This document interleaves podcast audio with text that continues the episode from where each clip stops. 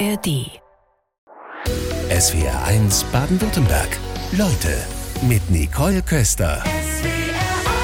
Eine neue Ausgabe SWR1 Leute, herzlich willkommen und ein gutes neues Jahr wünsche ich Professor Thomas Druyen. Schönen guten Morgen. Ich freue mich hier zu sein. Vielen Dank für wir die Einladung. Wir freuen uns auch. Gestern hatten wir eine Knigge-Expertin zu Gast und die sagte, ja, bis Mitte Januar ist es höflich, da kann man noch ein gutes neues Jahr wünschen. Sie als Zukunftsforscher, welche Wünsche haben Sie denn an dieses Jahr 2024? Dass die Höflichkeit vielleicht äh, nicht nur äh, bis äh, nächsten Monat reicht, sondern bis zum Ende des Jahres. Meine ich tatsächlich so, weil die Höflichkeit ja auch eine Form von innerer Ausrichtung ist, wie man mit anderen umgeht.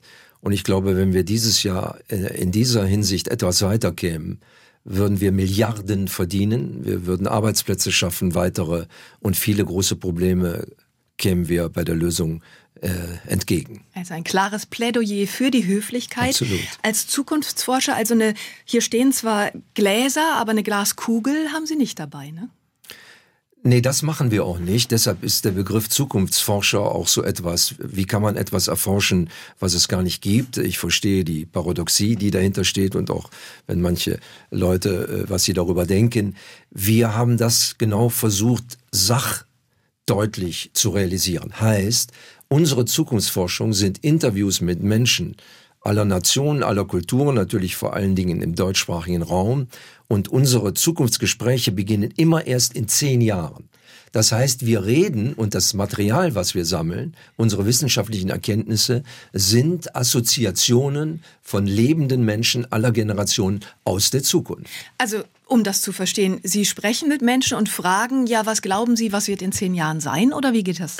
Äh, wenn wir beide das jetzt machen würden, äh, würde ich Ihnen äh, ein paar das geht auch digital natürlich, aber ich würde Ihnen ein paar Zettelchen hinlegen, da stehen Lebensbereiche drauf. Da steht drauf Familie, Alter, Beruf und so weiter. Es gibt so ungefähr 35, je nach Interpretation 40 und dann nehmen Sie das Thema Alter. Und dann würden wir eine Zahl in 10 oder 12 Jahren nehmen und dann würde ich Sie bitten, mal in diese Richtung zu assoziieren. Das erste, die erste Frage wäre, bitte überlegen Sie doch mal, wie wir die absolut optimale Lebenssituation, in der sie dann sein wollen. Bitte träumen, bitte Fantasie, bitte spinnen, bitte loslösen von der Realität. Also Sie sind Präsidentin des Weltmedienverbandes, was auch immer oder Wäre nicht. ja völlig uninteressant. Oder was, was Interessanteres, was Ja. weniger spektakulär ist. So. Danach würde ich fragen, was äh, würde Ihr Partner oder Ihre Partnerin darüber denken? Was würden Kinder darüber denken? Was würden Leute darüber denken, die Sie vielleicht nicht mögen? Und das sind alles imaginäre, imaginierte oder vorgestellte äh, Assoziationen. Und die sind in den meisten Fällen vorher noch nicht gemacht worden. Das heißt, wir spielen mit dem Gehirn und der eigenen Fantasiebegabung, die bei Menschen nämlich sehr, sehr hoch ist, und lösen uns dadurch wirklich von der Realität. Wir haben es über 12.000 Mal gemacht und es hat etwas Meditatives, wenn man sich aus der Wirklichkeit mal kurz löst. Wobei, da kann doch nichts Realistisches bei rauskommen. Wenn Sie sagen, ja, träumen Sie einfach mal los. Ich würde denken, die meisten Menschen würden vom normalen Reflex einfach antworten, also ich fänd's toll, wenn alles so bleibt, wie es ist. Das habe ich fast noch nie gehört. Äh, also unter ein Prozent, äh, überraschenderweise.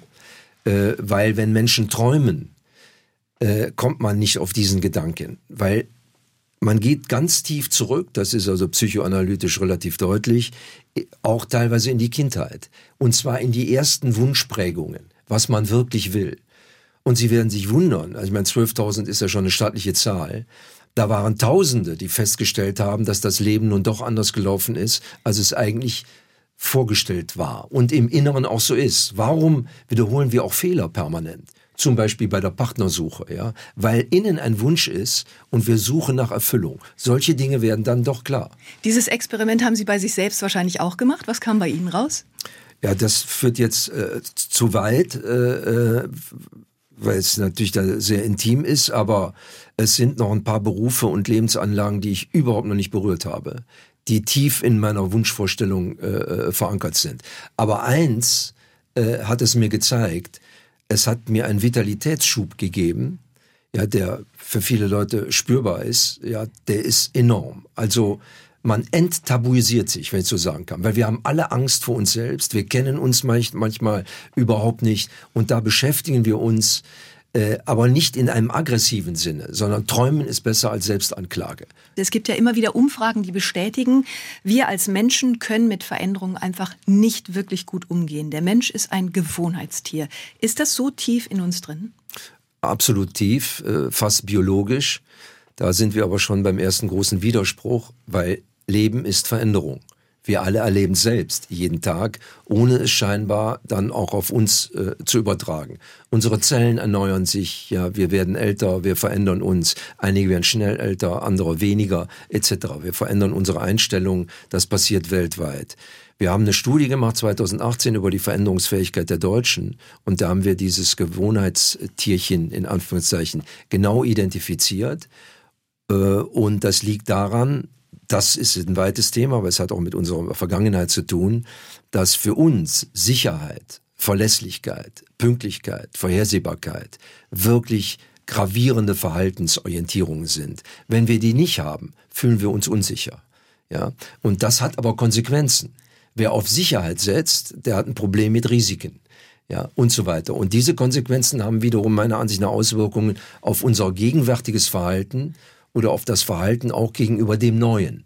Weil Sie die Vergangenheit gerade angesprochen haben, betrifft das jetzt nur die Deutschen, die schlecht mit Veränderungen umgehen können, oder gilt das weltweit? Das gilt, äh, äh, also dass Gewohnheit weltweit eine Rolle spielt, weil es natürlich eine Kompetenz ist, auf die man sich verlassen kann durch Erfahrung. Das ist in jedem Gehirn etwas Konstruktives. Aber diese besondere Neigung zur Bedenkenträgerei, ja, äh, äh, zum Zweifel, ja, zur Skepsis, der ist in Deutschland extrem ausgeprägt. German Angst, was ja auch mal weltweit äh, Stimmt, ja. thematisiert wurde, ist sozusagen der Hintergrund. Also die Angst führt dazu, dass man dem Neuen erstmal skeptisch gegenübertritt und es versucht, in die Zukunft hin zu überprüfen, ob es gelingt. Das hat auch meiner Ansicht nach äh, eine Begründung äh, gegeben für unser fehlendes Investment in Digitalisierung damals, wo wir schon die erste Abhängung miterlebt haben, selbst erzeugt haben, weil die meisten Investoren bei uns die Rendite nicht erkennen konnten. Ja, vor 30 Jahren wusste man nicht, dass mal KI äh, kommt, obwohl es schon bekannt war. Also das hat fundamentale Auswirkungen, wenn man so ein Mindset hat. Und wenn wir das jetzt wissen und Sie 2018 diese Studie schon gemacht haben, wie gehen Sie, Sie haben das am Institut für Zukunftspsychologie ähm, an der Sigmund Freud Uni in Wien gemacht, wie gehen Sie damit um? Also äh, was hat diese Studie dann gemacht? Ja, diese Studie hat dazu geführt, dass wir ein Lern, äh, eine Lernmethode entwickelt haben, die nennen wir Pre-Thinking the Futures. Äh, das sind vier, fünfstündige Kurse oder zwei, dreitägige, wo wir mit Menschen, wir haben es mit Pflegekräften in, in Unikliniken oder Krankenhäusern gemacht, mit Rettungskräften aus dem Rettungsdienst, mit Unternehmerinnen und Unternehmern, das kann man überall einsetzen, um dieses Wagnis eingehen. Ja, Brandt hat gesagt, äh, äh, Demokratie wagen. Ja, wir müssen Risiko wagen. Wir müssen eine Souveränität im Sinne der Unsicherheit herstellen. Das kann man üben, weil man muss früh Entscheidungen treffen, weil die Entscheidung ist der einzige Baustein der Zukunftsgestaltung. Und das versuchen wir auszuweiten. Ich fände super, wenn es alle Deutschen, äh, Frauen und Männer machen, alle Kinder. Wir versuchen es gerade in die universitäre Ausbildung äh, hineinzubringen. Gilt dann die These, je mehr wir uns mit Veränderungen beschäftigen, desto ähm, besser sind wir präpariert für eine Zukunft, die dann womöglich auch ungewiss ist? Absolut. Wir müssen uns wir müssen eine Souveränität im Umgang mit Ungewissheit entwickeln. Und das ist ein neuronaler Prozess. Und Sicherheit in unsicheren Zeiten gewinnt man eigentlich nur durch Praxis. Ja, genau wie man die technischen Geräte nur erkennt und erlernt, indem man sie benutzt. Da brauche ich keine 500 Seiten zuzulesen. Das gelingt mir nicht. Wie können wir die Zukunft bestimmen und uns nicht von der Zukunft bestimmen lassen? Das erforschen Sie. Haben Sie schon Antworten gefunden? Ja, die wichtigste Antwort die natürlich viele Philosophen auch seit Jahrtausenden kennen, ist, wir sind die Zukunft. Die Zukunft kommt nicht über uns wie ein Tsunami. Ja, auch der Trump hat sich nicht selber gewählt oder wen wir auch immer nehmen. Ja, das sind Ursachen, die dahin führen. Diese Ursachen, wo Zukunft beginnt, die kann man auch sehr früh erkennen, beste Beispiel für mich ist der Demograf, für uns alle, der demografische Wandel. Wir alle wissen seit 50, 60 Jahren, wir sind in einer alternden Gesellschaft. Wir wissen, dass zu wenig Kinder geboren werden oder so viele Kinder geboren werden, dass die Älteren sozusagen fast ein, äh, ein Viertel unserer Zukunft ausmachen wird. Die Alten machen unsere Zukunft aus und trotzdem haben wir nicht gegengesteuert. Ja. Ja, vieles wissen wir einfach vor, im Vorhinein, aber trotzdem wird nicht gehandelt. Vielleicht können wir auch andere Beispiele mal rausnehmen, denn Sie sagen, es vergeht kein Tag, an dem nicht an etwas feierlich erinnert wird. Doch was nützt das, wenn die Eskalation weitergeht? Also gucken wir mal auf die Unzufriedenheit der Regierung. Drei Viertel der Befragten sind unzufrieden. Welche Reaktionen würden Sie jetzt aus soziologischer Sicht empfehlen? Ja, erstmal einen Hinweis auf Zusammenhänge. Ja, und auch auf Formen der Schuldvergabe. Wenn ein Ministerpräsident oder wenn Politiker jetzt auch die Bürgerinnen und Bürger äh, oder Eltern oder wen auch immer für irgendetwas verantwortlich machen, dann wird es absurd. Ja. Haben Sie ein konkretes Beispiel im Kopf? Ja, ein konkretes Beispiel habe ich heute erst äh, gehört, dass hier der Ministerpräsident des Landes äh, sozusagen Eltern äh, bei der Bildung auch einen gewissen, äh, eine gewisse Mitschuld gibt. Ja. Haben denk, Sie nicht auch eine gewisse Mitschuld, eine Verantwortung? Ja, die könnten die Eltern sich selbst reflektieren und überlegen, aber am Bildungssystem natürlich nicht. Ja, und Erziehung jetzt äh, vorzuwerfen, äh, bestimmte Methoden, das führt einfach zu weit. Man müsste Beispiele nennen, ja. Man müsste Hilfestellungen geben. Und das ist, glaube ich, im Moment auch das, was uns alle maßlos nervt, ja. Dieses Auskübeln von Vorwürfen, dieses äh, Zusammentreiben von Sündenböcken.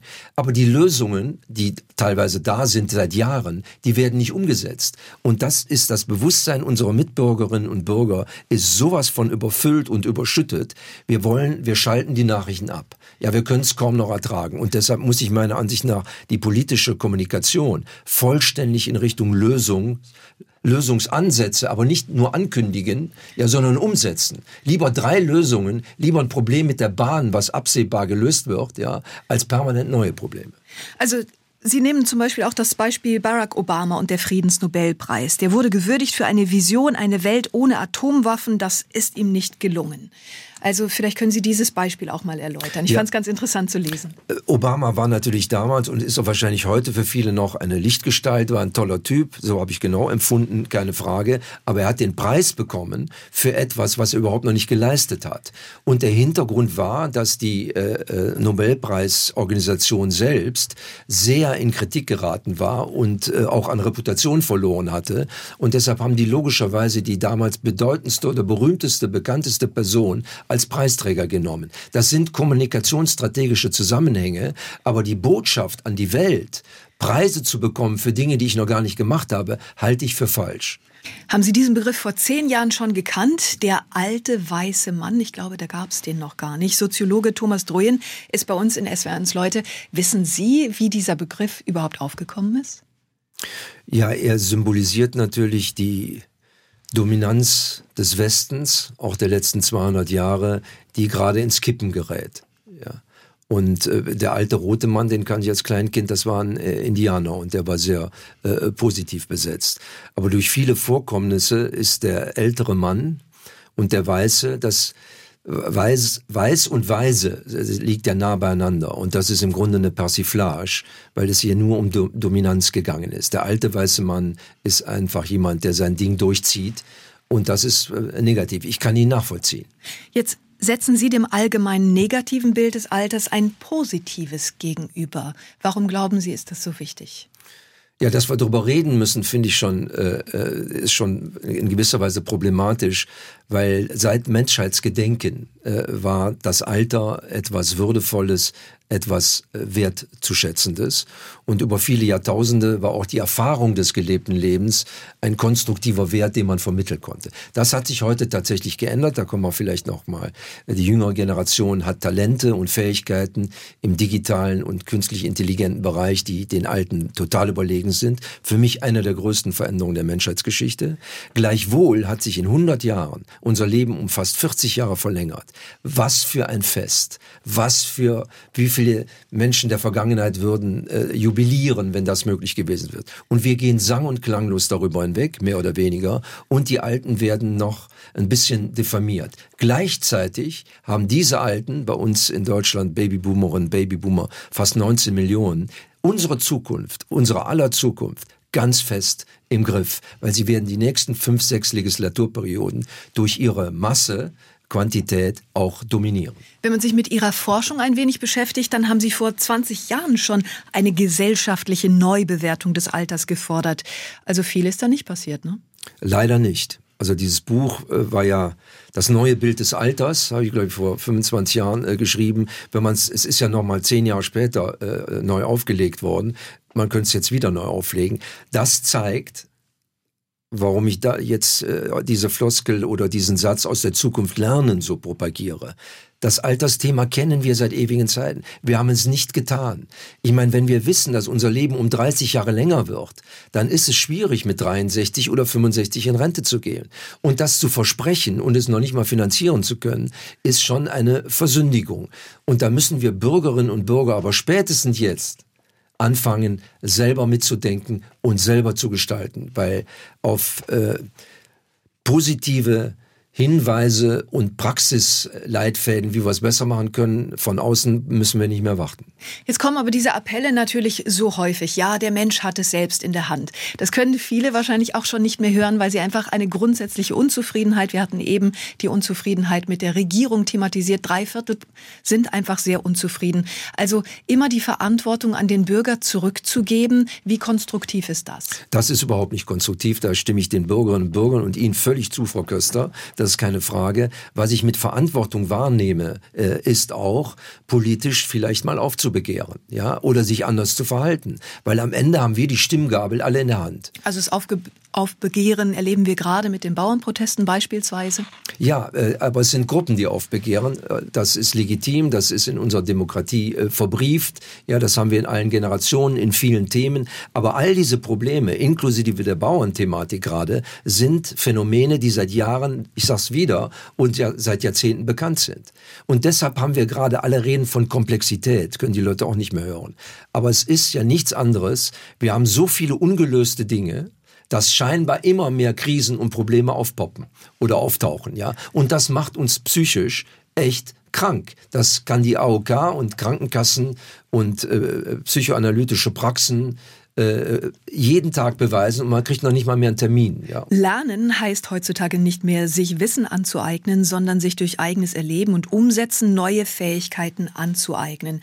Thomas Druyen ist bei uns Zukunftsforscher. Das sind Ihre Worte. Jetzt frage ich mich, war das nicht schon immer so? Also gerade wenn es um was Handwerkliches geht oder was Künstlerisches. Ich mache was, erfahre was und dann habe ich es auch irgendwann intus. Frau Köster, über Jahrtausende, Jahrhunderte war es so. Man hat was gelernt, man hatte Wissen und hatte damit einen Wettbewerbsvorteil oder eine Existenzgrundlage in allen Bereichen. So, heute ist es aber so, dass Wissen veraltet so schnell, auch durch die neue Technologie, dass wir ein Wissen nicht mehr über 30, 40 Jahre abrufen können und damit eine erfolgreiche und nutzbringende Existenz führen. Ja, wir sehen es ja, die, die schon seit 20 Jahren hat, haben die jungen Leute nicht einen Beruf, sondern drei, vier oder fünf. Ja. Sie meinen die Dig Digitalisierung wahrscheinlich? Die Digitalisierung ja. zum Beispiel. Es geht nicht nur um Digitalisierung aus unserer Sicht und aus all den Befragungen, es geht um Beschleunigung. Ja, das wirklich Neue ist die durch Technik hervorgerufene Beschleunigung. Alle paar Monate gibt's neue Dimensionen, alle paar Wochen gibt's neue Konfliktlinien, auch wenn es die alten sind. Ja, das macht etwas mit unserem Gehirn. Und wenn ich heute einem 17-, 18-Jährigen empfehlen muss oder einer 18-Jährigen, was willst du studieren, habe ich ein Problem. Ich weiß nicht, ob es Juristerei in diesem Sinne in zehn Jahren noch gibt. Auch der, der Arztberuf wird sich ändern. Viele andere Berufe auf anderen äh, Ebenen auch. Also das ist eine völlig neue Situation, die es so nicht gegeben hat.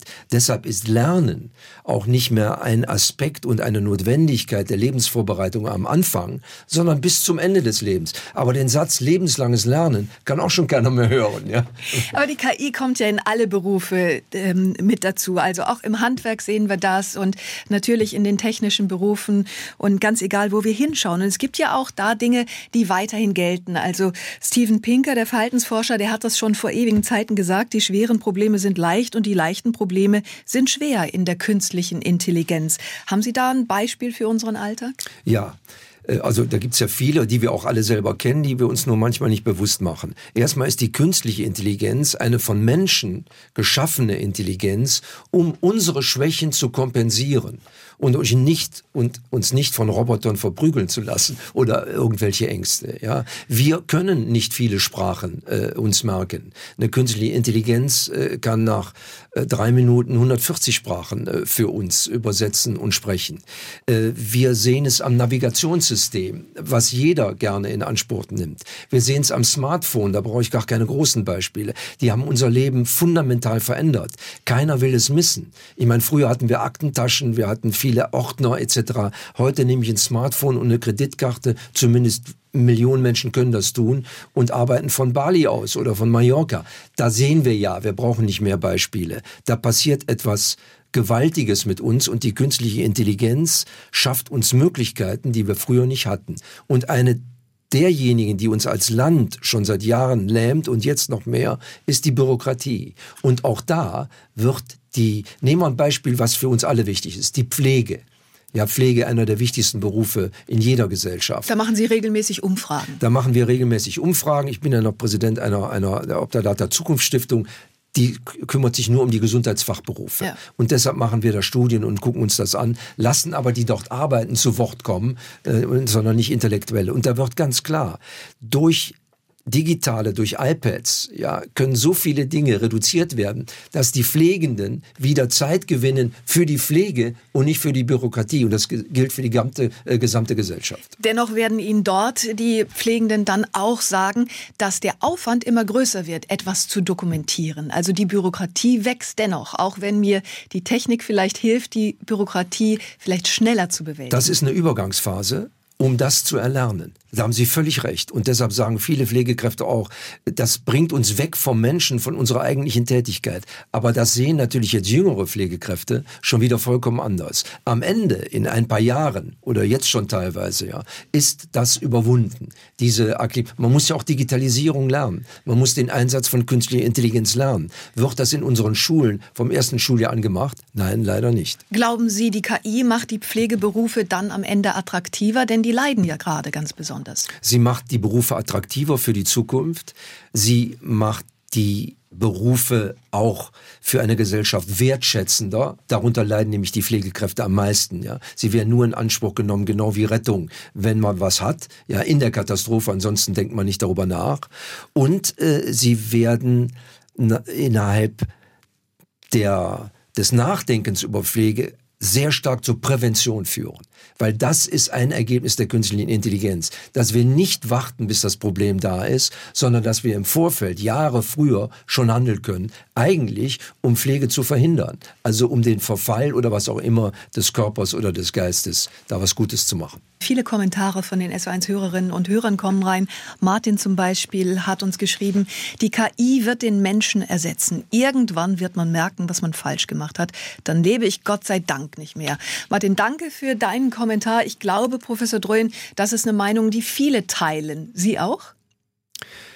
Aufgrund meines Berufes teile ich sie nicht. Ich kann sie aber völlig verstehen und ich habe sie genauso gedacht. Immer, ja, weil wir wissen ja nicht genau, was da kommt. Was hat Sie dann zu anderer Meinung bewogen? Ja, die Beispiele äh, äh, der Wirksamkeit und der Verbesserung unseres Lebens, ohne dass wir entmündigt worden sind, so weit. Wenn wir entmündigt werden, dann ist es eher Amazon, Google, äh, Meta, die großen Firmen, die die künstliche Intelligenz instrumentalisieren, als die künstliche Intelligenz an sich.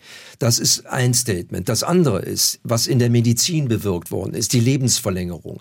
Die Tatsache, dass es heute Orthoskelette gibt, die wirklich Menschen, die gelähmt sind, zum Laufen bringen. Dass Menschen, die blind sind, irgendwann sehen können. Irgendwann ist nicht in zehn Jahren, sondern vorher schon. Das sind doch gewaltige Dinge, äh, eine unglaubliche Zukunft generieren. Gerade für ältere Menschen. Gegenargument. Auf der anderen Seite bekommen die Menschen natürlich mit, dass ähm, im Silicon Valley beispielsweise bei Google die Menschen warnen vor der künstlichen Intelligenz, die Menschen, die selbst mit ihr beschäftigt sind. Und eine gesamte Ethikkommission, die dann warnend dort steht, wird entlassen. Das kann nicht der richtige Weg sein, um damit umzugehen. Das ist selbstverständlich. Das ist auch eine, unsere Ethikkommission ist natürlich auch eine Inkarnation der Bedenkenträgerei. Das gehört zu unserer kulturellen äh, DNA.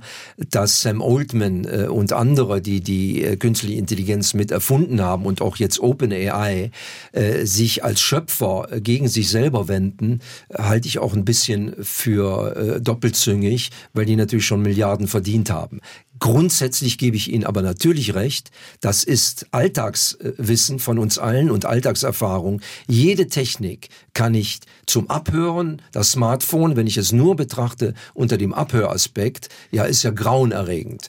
Äh, und genau so. Aber wenn die künstliche Intelligenz unser Feind wird, dann machen wir sie dazu und sie sich nicht selbst. Das ist, glaube ich, das gilt für die nächsten 30, 40 Jahre. Ich weiß nicht, wenn die künstliche Intelligenz, die ist ja in erster Linie Linie etwas, ein Werkzeug, was sich selbst weiterentwickelt. Wo das hingeht, kann ich nicht sagen.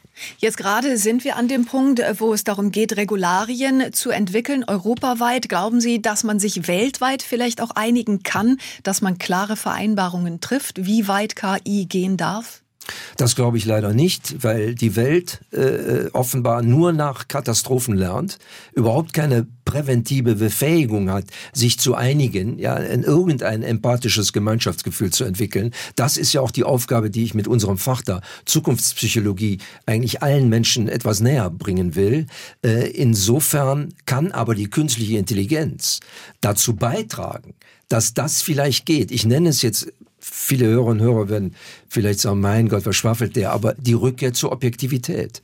Ja, dass wir Lösungen finden. Wie haben wir am besten die Verteilung der Krankenhäuser in Deutschland? Ja, wie viele Krankenkassen brauchen wir eigentlich? Weil wenn wir das von Menschen diskutieren lassen, dann sind immer Interessen im Spiel. Und das ist für mich auch ein Unterschied. Eine KI, wenn sie nicht instrumentalisiert wird, kann etwas Sachlogisches tun, ohne Interessen zu vertreten. Wenn ich das noch sagen darf, dass wir die ganzen Probleme seit Jahrzehnten immer mehr aufgebaut haben, hat damit zu tun, dass wir keine gemeinschaftliche Lösung wollen fürs Bildungssystem, für die Bauern und so weiter, sondern nur interessenmotiviert handeln. Und da haben Sie gerade was Wichtiges gesagt, wenn eine KI neutral wäre. Aber die Frage ist, kann eine KI überhaupt neutral sein? Das ist sicherlich auch noch eine technische Aufgabe. Ob das geht? Im Moment auf keinen Fall. Aus Häusern schreibt uns gerade Jakob Philipp per Mail ins Studio. Und er sagt, ähm, ich bin 18, habe vergangenes Jahr am Kolleg St. Blasien mein Abi gemacht, finde Ihren Beitrag über die Zukunftsforschung äußerst interessant, spannend, ermutigend. Bin selbst gerade auf der Studiengangssuche und kann mir selbst auch ein Studium in diesem wichtigen Bereich vorstellen. Mit freundlichen Grüßen, Jakob. Haben Sie vielleicht noch eine Empfehlung für Jakob? Ja, er kann ja bei uns mal gucken, das ist ja überall äh, sichtbar. Ich freue mich aber besonders über Jakob, fast Gänsehaut verdächtig, weil er natürlich auch die Brücke zu den anderen Generationen schlägt. Ja, wir müssen dieses Thema gesamtgesellschaftlich lösen, mit allen Menschen zusammen. Und gerade die Älteren, ja, die logischerweise, ich gehöre ja auch dazu, einen gewissen Respekt davor haben. Wir haben darin ganz neue Möglichkeiten der autarken, eigenständigen Lebensgestaltung. Und je mehr junge Leute sich damit beschäftigen, umso besser. Auch die Kombination zwischen Technik und Psychologie, zwischen Technik und Soziologie ist wirklich etwas Empfehlenswertes. Hier kommt Kritik aus Mannheim von Sandra. Sie sagt, Herr Droyen, Sie reden von Orthoskeletten und Blinde sehend machen und verschweigen, dass davon mal wieder nur Reiche profitieren. Ich habe seit meinem 14. Lebensjahr täglich Schmerzen und wäre schon froh, wenn Ärzte nach dem Blick aufs Versicherungskärtchen nicht sagen würden, da kann ich Ihnen nicht helfen, nehmen Sie doch Schmerzmittel. Schmerzmittel über 40 Jahre lang. Was sagen Sie? Ja, ich kann mich, äh, was soll ich sagen? Ich bin tausendprozentig äh, bei der Dame und sie hat mein Mitgefühl und auch meinen Aktivismus. Weil natürlich kann es nicht sein, dass die Segnungen der Menschheit in technologischer Hinsicht nur einer kleinen Klientel zur Verfügung gestellt werden muss. Das ist unbedingt und die Schmerzmittel als Tranquilizer, ja, als Ruhigstellung ist auch eine Form der Entmündigung. Ich kann leider jetzt nichts bieten als totale Zustimmung, ja. Und das ist aber Teil unserer Arbeit, dass wir versuchen, versuchen, dass die technischen Segnungen unbedingt der Allgemeinheit zur Verfügung gestellt werden und nicht zu Luxusgütern werden. Da gebe ich ihr auch recht. Offenbar funktioniert es nicht. Also was braucht es da für Schritte in der Politik? Das ist ein wahnsinnig weites Thema, weil die Politik natürlich äh, immer auf parteipolitische unmittelbare und kurzfristige Ziele setzt. Und eine solche Änderung ist eine langfristige strukturelle Veränderung, die höchst notwendig ist. Ich glaube, da müssen wir ein anderes Politiksystem, äh, was meiner Ansicht nach auch bald kommt, äh, äh, umsetzen. Wenn Sie sagen, was Ihrer Ansicht nach bald kommt, was meinen Sie damit? Ich meine, dass die Politik 30, 40 Jahre grandiose Arbeit geleistet hat. Die Repräsentanz der Bevölkerung über bestimmte äh, äh, Berufsgruppen, äh, Sozialdemokratie, christlich und so weiter, was wir alles haben, bis hin zu den Grünen. Ich glaube, die sind aber nicht mehr in der Lage, die Komplexität der Gegenwart äh, zu lösen. Ich würde mich schon freuen, darüber haben wir auch geschrieben, wenn es bei einer nächsten Wahl mal eine ein Team geben würde von Unabhängigen, die nur die Probleme lösen wollen. Das andere ist, ja, auf einer Sach- äh, und Sie meinen also nicht Berufspolitiker, sondern vielleicht eher ähm, im Medizinbereich dann die Mediziner und wir haben 70 Prozent Juristen im Bundestag, also eher Leute aus der Praxis. Absolut, ja. Wobei das Wort Experte ist ja auch mittlerweile ein Schimpfwort. Es geht darum, dass es eine praktische Eignung für Lösungen gibt und nicht nur theoretisiert wird. Ja, das äh, scheint mir wichtig zu sein. Aber entscheidend ist auch die die Zusammensetzung des Bundestages. Ja, sie muss die Bevölkerung repräsentieren und das tut sie nicht.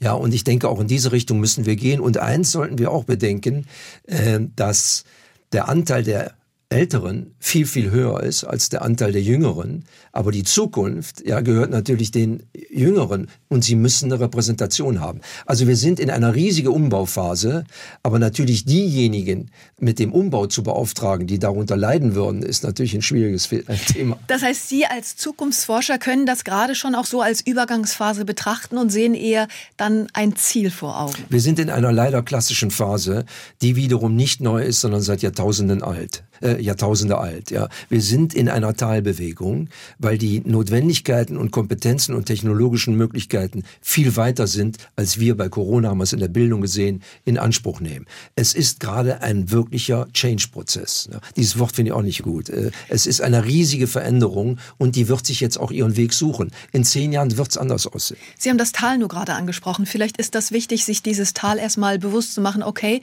es wird jetzt erstmal runtergehen, aber sich zu wappnen, dass es anschließend auch wieder raufgehen können, da liegt die Chance. Da liegt die Chance, aber das hätte die Politik vor zehn Jahren auch schon sagen können, seit 2008. Man kann den Bürgern nicht immer nur Hiobsbotschaften, äh, weil das rational sehen viele Leute das ein, aber wenn jemand wie die Dame wirklich leidet, ja, dann ist das, was wir machen, alles nur Gequatsche. Und das gilt auch für Politik und das ist unerträglich. Wir müssen ins Machen kommen. Mehr als 20 Jahre lang haben Sie Millionäre und Milliardäre befragt. Also ich frage mich, da waren die denn überhaupt auskunftsfreudig? Nein, die waren nicht äh, auskunftsfreudig. Das hat vor 30 Jahren schon begonnen. Das hatte mit meinem Doktorvater zu tun, der den Reichen weltweit gegenüber eine absolut total negative Einstellung hatte. Äh, wir aber auch der Meinung waren, wir müssen mal untersuchen, was ist gut und, und was ist schlecht, weil die auch viele Steuern zahlen, hoffentlich, ja, und so weiter und viele Arbeitsplätze schaffen. So hat diese Forschung begonnen und die ersten zwei Jahre haben wir überhaupt niemand für ein Interview bekommen. Dann haben wir überlegt, wie kommen wir da jetzt ran? Und dann haben wir das nicht mehr Reichtumsforschung genannt, sondern Vermögensforschung. Und da haben wir uns auf Aristoteles bezogen, weil Vermögen ist nämlich nicht nur Geld, sondern Vermögen ist eine Fähigkeit. Auch ohne Geld kann man vermögend sein. Das ist ganz, schien mir ganz wichtig, dass es nicht nur ums Elitäre geht.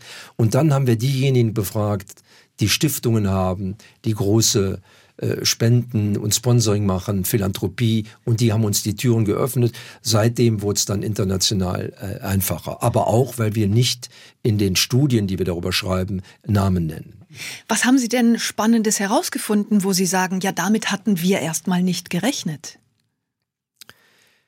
Ja, also erstmal in der Breite, dass viel Geld nicht Glück impliziert, sondern fast im Gegenteil.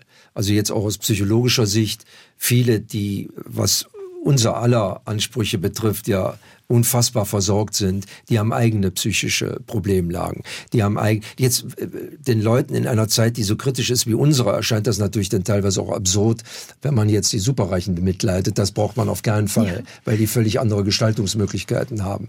Aber ich denke, für uns alle ist wichtig, dass aus dieser Forschung herausgekommen ist, dass dennoch ein großer Beitrag geleistet wird, auch negative Dinge logischerweise wie alles, ja, dass wir, denke ich, für die Zukunft eine höhere Inter Interaktion zwischen allen Milieus brauchen und nicht so eine abgehobene Klientel und nicht eine permanente durchs Dorftreibung, äh, wie es auch bei uns vorliegt. Die Milieus, die Sie ansprechen, die gehen nur immer weiter auseinander. Extremer Reichtum und extreme Armut haben zugelegt. Laut der Hilfsorganisation Oxfam besitzen die reichsten 10 Prozent fast 70 und die ärmere Hälfte der Bevölkerung nur 1,3 Prozent des Vermögens. Das spricht nicht für Ihre Theorie, es muss eher zusammengehen.